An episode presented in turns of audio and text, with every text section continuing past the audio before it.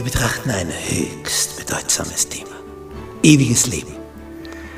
Was ist Tod? Was passiert im Tod? Was geschieht danach? Gibt es eine Auferstehung? Was sagt uns die Bibel darüber? Das wollen wir miteinander betrachten. Die Bibel verschweigt uns das nicht, ganz im Gegenteil. Sie zeigt uns auf, was im Tod passiert, was danach sein wird, welche Möglichkeiten es gibt, in die edle wie in die unedle Richtung. Wir haben eine Riesenchance. Die Frage ist nur, nützen wir sie?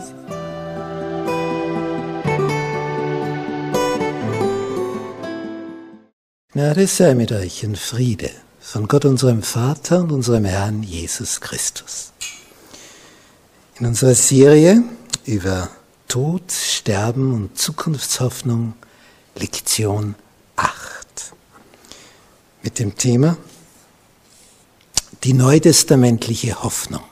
Unser Merkvers für diese Woche aus dem ersten Johannesbrief, Kapitel 5, die Verse 11 und 12. Und das ist das Zeugnis, dass uns Gott das ewige Leben gegeben hat. Und dieses Leben ist in seinem Sohn. Wer den Sohn hat, der hat das Leben.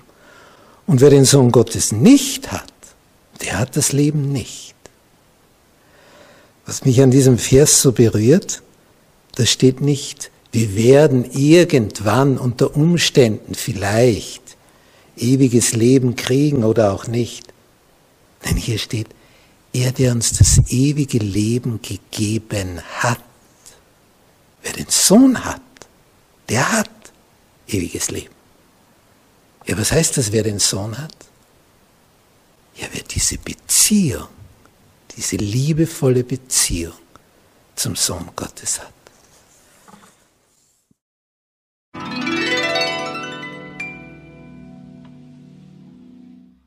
Hoffnung über dieses Leben hinaus.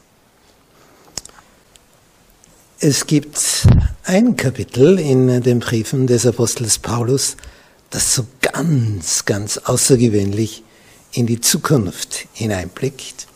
Und das ist in seinem ersten Korintherbrief des Paulus, das Kapitel 15, das so als das Auferstehungskapitel gilt. Und schon zur Zeit des Paulus gab es Strömungen, Richtungen, Ideologien von der Lehre her, die sagten, Auferstehung der Toten, unvorstellbar, hast du das schon gesehen? Also wenn nicht, na, dann gibt's das Ganze auch gar nicht. So wie mir das einmal ein, ein Totengräber bei einer Beerdigung gesagt hat. Sie reden da über die Auferstehung der Toten. Ich grab hier schon 30 Jahre, ich habe noch nie gesehen, dass einer auferstanden ist weil er nicht verstanden hat, dass das etwas Zukünftiges ist, die Auferstehung der Toten. Aber es ist eine Wirklichkeit. Nur hat sie noch nicht stattgefunden. Aber sie wird stattfinden. Und Paulus argumentiert hier in diesem Kapitel 15 und stellt klar, wenn ich dieser Richtung nachgehe, Auferstehung der Toten gibt's nicht, ja, was bleibt dann? Er zeigt hier so deutlich auf, da sind wir am Fundament des Ganzen. Wenn, wenn, wenn das wegfällt, dann bleibt gar nichts mehr übrig.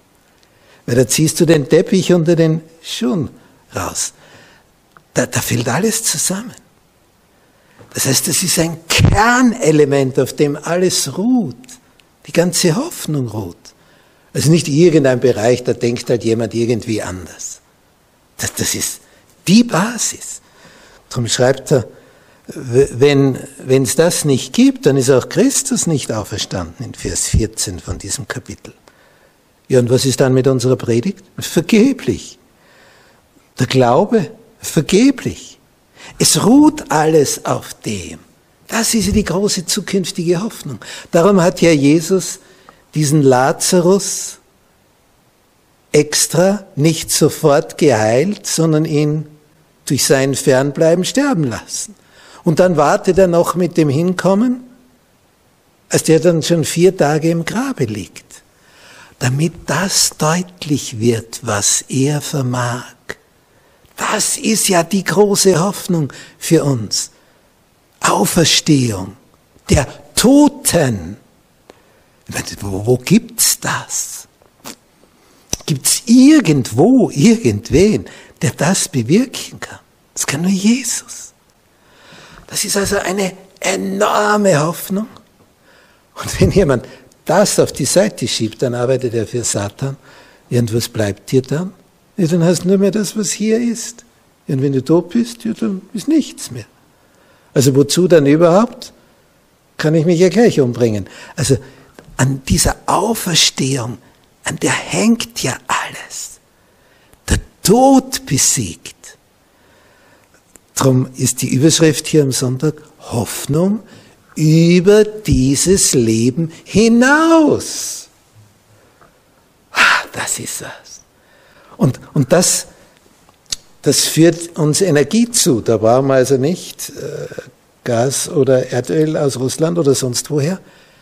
Das bekommen wir aus dem Universum. Durch Jesus. Das ist eine Kraftquelle. Zu wissen, ich werde ihn sehen. Ich werde ihn schauen, weil er mich aus den Toten auferweckt. So wie er aus den Toten auferstanden ist, wird auch mich aus dem Totenreich holen. Und selbst wenn man, so wie bei Johannes Huss, dachte, na, wir verbrennen den und streuen die Asche in den Fluss, damit sich die Atome auf dem ganzen Planeten verteilen, ja, ist nicht einmal das ist für Gott ein Problem. Der kann aus dem Nichts schaffen. Also die Auferstehung der Toten, das ist der Kern des Ganzen. Das Schönste vom Schönsten.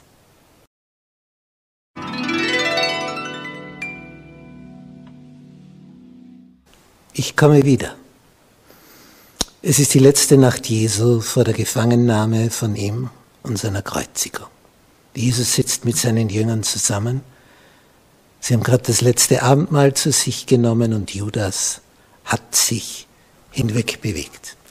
Und Jesus hat zu ihm gesagt, was du tun willst und gedenkst, mach's gleich. Bist sowieso nicht zum Aufhalten. Und das hat dann dazu geführt, dass Jesus mit elf noch beisammen ist. Sie sind jetzt zu zwölf.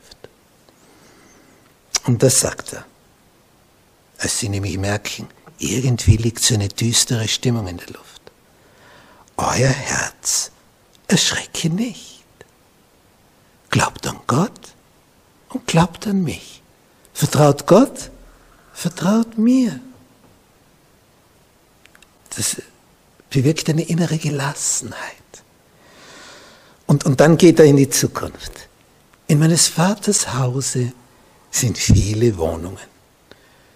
Wenn es nicht so wäre, hätte ich dann zu euch gesagt, ich gehe hin, euch die Städte zu bereiten. Aber es ist eben so. Darum, weil es so ist. Ich gehe dahin, bereite das vor und dann hole ich euch. Und das sagt er so in Vers 3 von Johannes Evangelium Kapitel 14. Und wenn ich hingehe, euch die Städte zu bereiten, so will ich wiederkommen und euch zu mir nehmen, auf dass ihr seid, wo ich bin. Liebe will nicht Trennung. Liebe will beieinander sein, in Harmonie, oder? Und wenn jetzt Jesus weggeht, kommt er ja wieder durch den Geist. Und letztendlich will er jeden, der ihm vertraut, dorthin bringen denn er möchte beisammen sein mit uns. Er hat uns nicht geschaffen, dass wir irgendwo sind und er irgendwo, sondern dass es hier ein Beisammensein gibt. Ein Beisammenwohnen, wie es dann in Offenbarung 21 heißt. Er, Gott, wird unter ihnen wohnen. Unter ihnen, nicht irgendwo auf einem fernen Planeten. Unter ihnen. Harmonie, Beisammensein. Das ist das besondere Element. Ich will wiederkommen und euch zu mir nehmen, damit ihr seid, wo ich bin. ich komme wieder. Das ist das, was die, die Urchristen beseelt hat und über all die Jahrhunderte und Jahrtausende die Wiederkunft Jesu, die da angekündigt ist. Und diese Wiederkunft ist etwas, was mit keinem anderen Ereignis vergleichbar ist. Er kommt mit all seinen Engeln. Und dann wird er die Toten, die ihm vertraut haben, herausrufen. Und sie werden auferstehen. Eine gewaltige Schar. Und die, die leben und auf ihn warten, ja, die braucht er nicht aus dem Totenreich holen, aber verwandeln wird er sie auch. Denn mit dem Körper, wie wir ihn jetzt haben, ist ewiges Leben undenkbar. Wir bekommen einen neuen Körper, der so beschaffen ist, dass er nicht mehr stirbt. Ein Körper, wie ihn die Engel haben. Wie die Engel. Ja, und dann erklärt er ihnen, wo ich hingehe, das wisst ihr und den Weg wisst ihr auch. Und dann wird äh, protestiert, diesen Moment, wo gehst du hin? Wir wissen nicht, wo du hingehst, daher wissen wir auch nicht den Weg. Und dann erklärt er ihnen, und das ist so ein gewaltiges Wort, ich bin der Weg. Ich bin die Wahrheit. Ich bin das Leben. Niemand kommt zum Vater, außer durch mich. Das ist das Wort Jesu. Ich bin der Weg. Wir würden ja erwarten, ich kenne den Weg. Nein, er sagt, ich bin der Weg. Weil es über die Beziehung zu ihm läuft. Dadurch sagt er, ich bin der Weg. Und wie startet dieses Kapitel? Euer Herz erschrecke nicht. Glaubt an Gott und glaubt an mich. Vertraut. Vertraut dem Höchsten, das alles in der Hand hat und dass das funktionieren wird. Vertraut ihm einfach.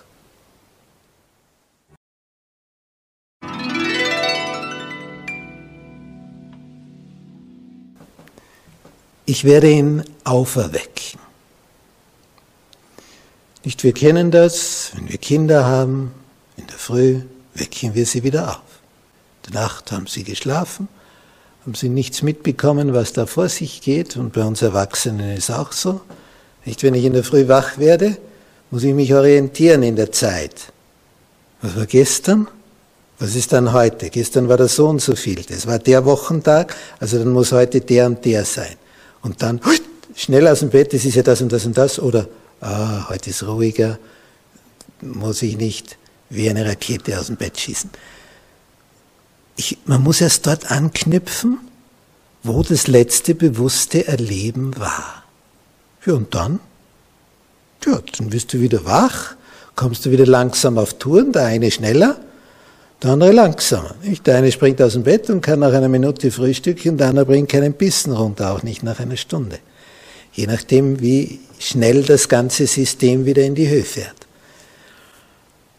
Aber dieses Aufwecken in der Früh ist also unterschiedlich schwer, je nach Person, wie die veranlagt ist. Aber Jesus sagt, ich werde dich aus dem Tode auferwecken. Ja, das ist jetzt eine Dimension, da müssen wir passen. Da, da können wir nicht mit. Das kann eben nur er. Er allein. Und dieses besondere Element, dass nur er das kann, das ist etwas, da schauen wir auf zu ihm.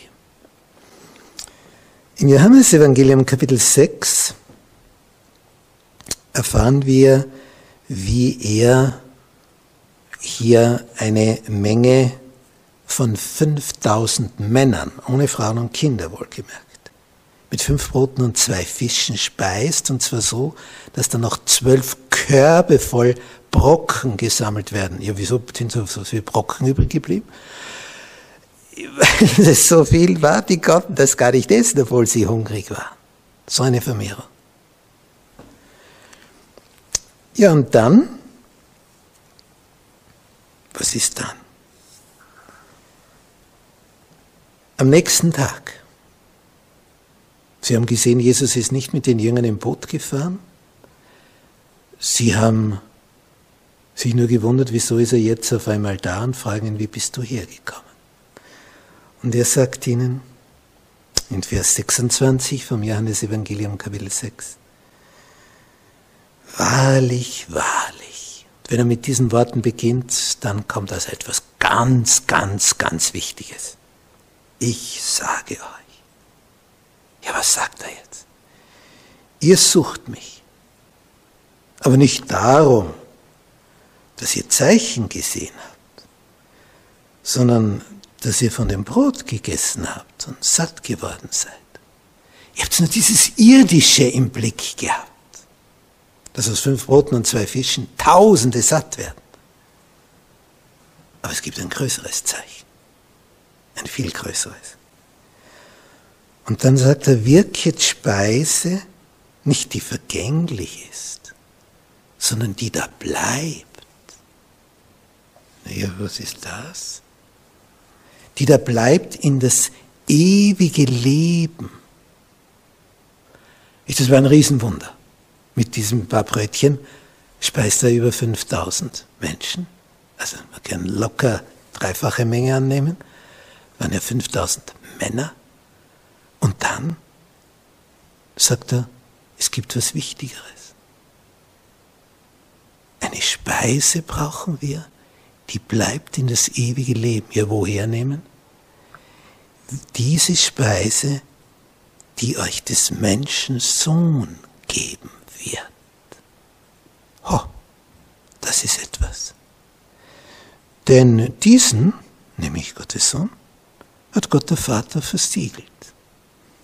Er hat ihm die Autorität dafür gegeben. Und Jesus erklärt ihnen in Vers 29, das ist Gottes Werk, dass ihr Folgendes tut. Ja, was sollen sie jetzt tun? Dass ihr an den glaubt, den er gesandt hat. Dass ihr dem vertraut, was der euch sagt. Nicht, dass ihr denkt, ihr wisst alles besser. Vertraut dem, den der Vater vom Himmel gesandt hat. Und dann fragen die, und da, da falle ich fast vom Stuhl, Sie haben am Vortag erlebt, wie er mit den paar Brötchen diese Tausende von Menschen speist. Und jetzt sagen Sie, was tust du denn für ein Zeichen, auf das wir sehen und dir glauben, dir vertrauen? Was wirkst du? Und dann vergleichen sie die Geschichte mit Mose und dem Manna in der Wüste und sagen, das gab es nicht nur einmal, das gab es jeden Tag. Kannst du das heute wieder? So frech wird der Mensch. Hat dieses Wunder erlebt und am nächsten Tag sagen sie, was tust du denn für ein Zeichen? War das nur eine Eintagsfliege?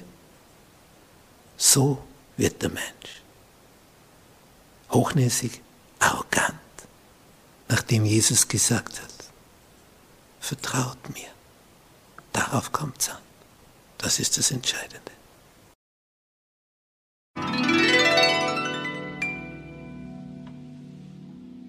Beim Schall der Posaune. Ich bin so froh, dass vor 2000 Jahren die ersten Christen, die den Apostel Paulus erlebt haben, dann ihre Fragen hatten. Er war dann wieder nicht mehr da, war wieder auf einer anderen Missionsreise. Und sie waren jetzt allein gelassen und jetzt haben sich Fragen ergeben. Und die werden jetzt gestellt. Und Paulus erfährt diese Fragen, wo sie anstehen, nicht weiter wissen, und dann schreibt er einen Brief.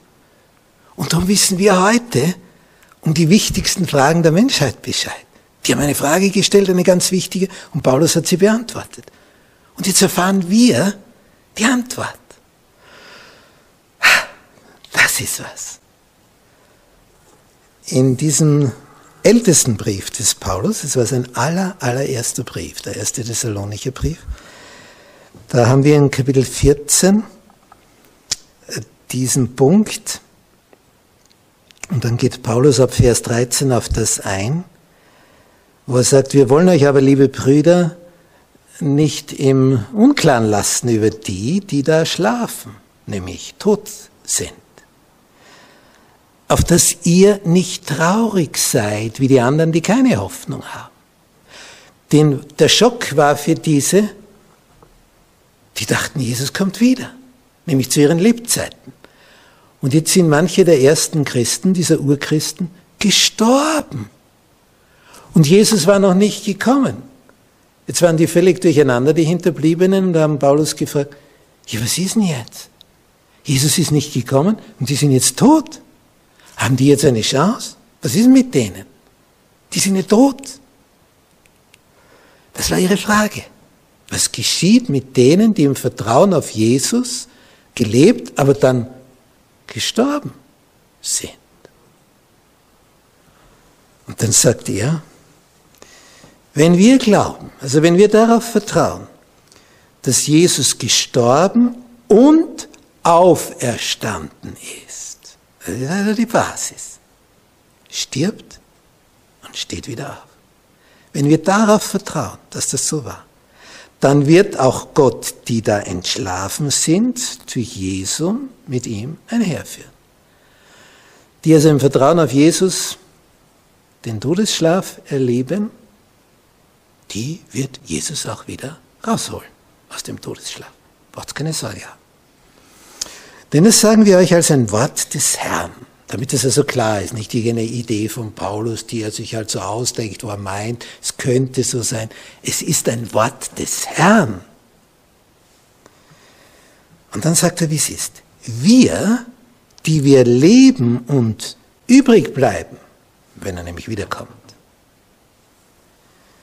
wir werden denen nicht zuvorkommen, die jetzt schon schlafen, im Todesschlaf. Wir sind nicht schneller. Bei Jesus heißt die. Das ist die Überraschung. Ja, aber die sind ja tot. Jetzt erklärt er das.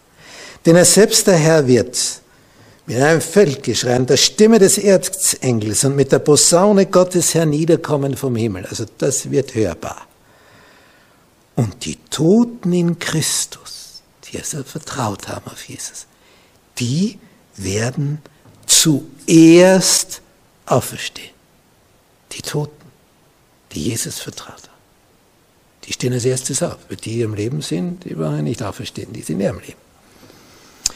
Und danach werden wir, die wir leben und übrig bleiben und auf Jesus vertrauen, wir werden zugleich mit denselben hingerückt werden in den Wolken, dem Herrn entgegen in die Luft. Hui. Wir werden sein wie die Engel. Und so werden wir bei dem Herrn sein, wie lang? Alle Zeit. Und was ist die Quintessenz von dem Ganzen? So tröstet euch nun mit diesen Worten untereinander. Das ist, wenn einer entschlafen ist, im Vertrauen auf Jesus, ist das nicht das Problem. Denn Jesus wird ihn auferwecken, wenn er kommt. Wenn er kommt. Dann. Etwas Zukünftiges.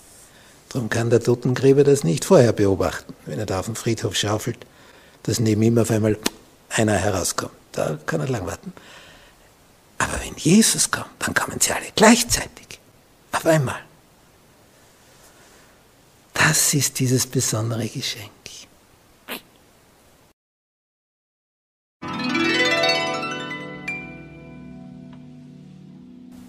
Eine Begegnung für die Ewigkeit. Dieses Auferstehungskapitel, 1. Korintherbrief, Kapitel 15, schließt mit einer unwahrscheinlichen Information. Und es ist so unwahrscheinlich, weil wir sowas noch nie gesehen und erlebt haben, aber es ist nicht nur wahrscheinlich, sondern es ist wahr. So wird es sein. Und zwar fängt Paulus in Vers 51 hier so an. Siehe, ich sage euch ein Geheimnis. Mysterion im Griechischen. Von kommt dieses Mysterium, lateinisch. Wir werden nicht alle entschlafen. Also nicht alle, die auf Jesus vertrauen, werden sterben, bevor Jesus kommt. Manche werden leben. Wir werden nicht alle entschlafen. Aber ein Punkt trifft alle, ob sie jetzt schon tot sind oder noch lebendig sind, wenn er kommt. Wir werden aber alle verwandelt werden. Neuer Körper. Weltraumtauglicher Körper. Oh, wie lange dauert das? Wie viele Jahrmillionen? Wir werden nicht alle entschlafen. Wir werden aber alle verwandelt werden und dasselbe plötzlich. Zack. Plötzlich. Allein der Laut, wie der formuliert wird, plötzlich spüren wir die Explosion. Plötzlich. In einem Augenblick. Also ein Wimpernaufschlag. Zur Zeit der letzten Posaune. Denn es wird die Posaune schallen und die Toten werden auferstehen unverweslich. Und wir werden verwandelt werden. Wir bekommen eine Engelsgestalt. Engel können fliegen, Engel können sich in einer Ehrengeschwindigkeit durchs Weltall bewegen, schneller als das Licht. Und die Geschwindigkeit, was die größte uns bekannte Geschwindigkeit ist, aber die wäre noch zu langsam für die Geschwindigkeit der Engel. Es ist also unglaublich, was da steht. Körper, mit dem du das Weltall bereisen kannst. Wo du nicht nach Luft schnappen musst, wenn du von einem Planeten wegkommst, weil dann wärst du nämlich tot mit dem Körper, den wir jetzt haben. Und auch mit der Geschwindigkeit wärst du tot. Nicht? Wir wissen von den Astronauten, wenn die mit einer Rakete starten, was die vorher trainieren müssen, dass aufgrund des gewaltigen Druckes ihre Lunge das aushält und nicht zusammenfällt und sie tot sind. Die haben also spezielles Lungentraining. So ein gewaltiger Druck. Dabei ist die Rakete mit dieser enormen Geschwindigkeit eine lahme Ente. Das ist ein Schneckentempo. Bitte, bitte was? Unsere schnellsten Raketen Schnecken? Ja, das ist noch zu schnell ausgedrückt oder zu langsam. Die, diese Raketen, die wir haben, das ist einfach lächerlich in Bezug auf die Weiten und Entfernungen des Weltalls. Jetzt hat man einen Asteroiden zertrümmert und jetzt dauert es Jahre, bis dann ein Gerät, ein Satellit dort landen kann. Weil das alles so weit weg ist. Wir sind also lahme, lahme, lahme Enten. Aber der Körper, von dem da die Rede ist, schneller als das Licht, schneller als der Blitz. Und du bist dort. Und du brauchst einen anderen Körper, weil jeder andere Körper würde dabei kaputt gehen bei der Geschwindigkeit. Wir brauchen, um diese Reichweite zu haben und diese enorme Geschwindigkeit, einen Körper wie ihn die Engel haben. Und das erwartet jeden, der mit Jesus in einer tiefen, engen, innigen Liebesbeziehung ist. So ist es. Und da machen wir uns hier Sorgen über dies und jenes und wie wird das sein. Das, das ist alles Schnee von gestern. Nicht der Schnee von gestern, der wird, wenn es warm wird, einfach dauern. Und was siehst du dann noch von ihm? Nichts. Nicht mehr da. Ist das, was uns jetzt bewegt und wo wir studieren und überlegen und wie wird es werden und das. Da wird keiner mehr drüber nachdenken.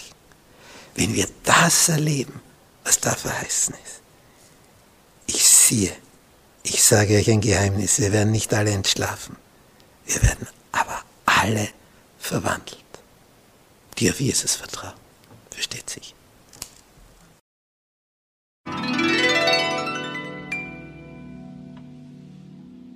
Zusammenfassung.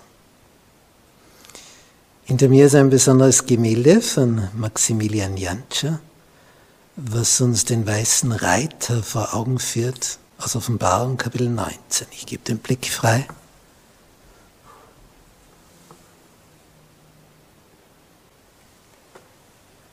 Was sagt da die Bibel?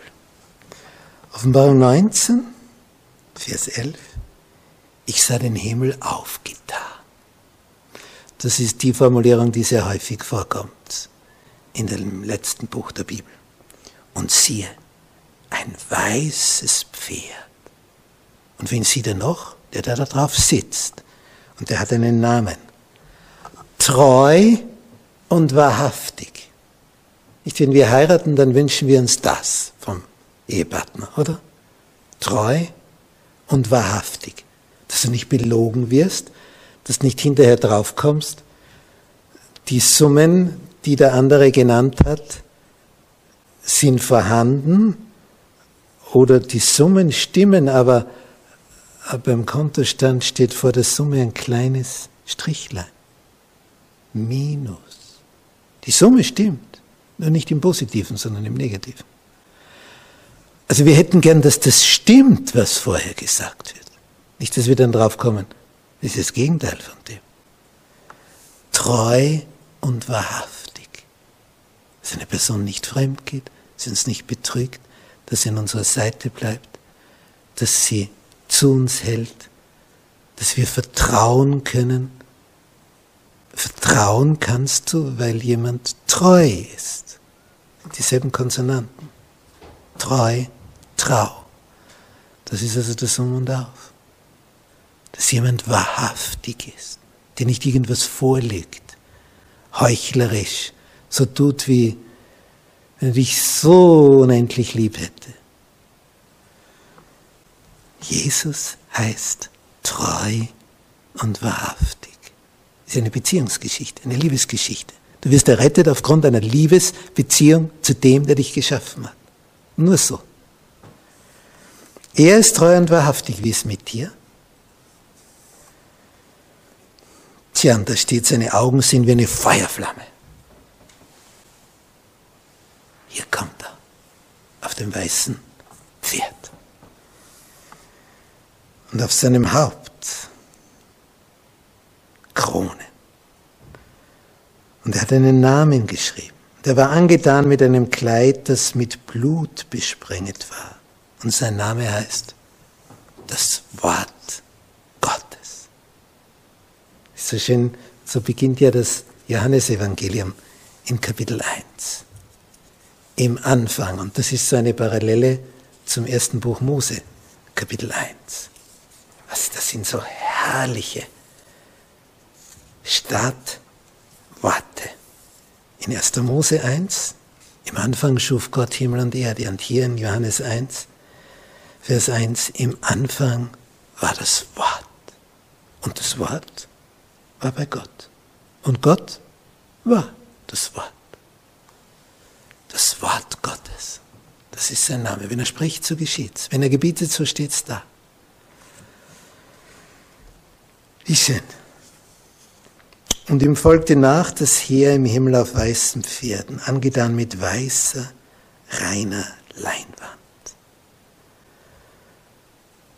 Und was ist für ein Name auf seinem Kleid geschrieben? Ein König aller Könige ein Herr aller Herren. Das ist er. König des Universums. König aller Könige. Herr aller Herren. Er kommt. Und er hat die Macht, aus dem Tode aufzuwecken. Als sich Jesus dem Apostel Johannes auf der Insel Patmos, wo er gefangen war, vorgestellt hat, hat er zu ihm gesagt, in Kapitel 1, Vers 17 und 18, fürchte dich nicht. Egal was kommt, fürchte dich nicht. Ich bin der Erste und der Letzte, das A und O, Anfang und das Ende. Erster und letzter Buchstabe im griechischen Alphabet. Ich bin der Lebendige. Ich war tot und siehe, ich bin lebendig von Ewigkeit zu Ewigkeit. Und ich habe die Schlüssel zum Totenreich. Er hat die Schlüssel. Hast du eine Beziehung zu ihm? Liebst du ihn? Folgst du ihm? Dann wird er dich aus dem Tode auferwecken.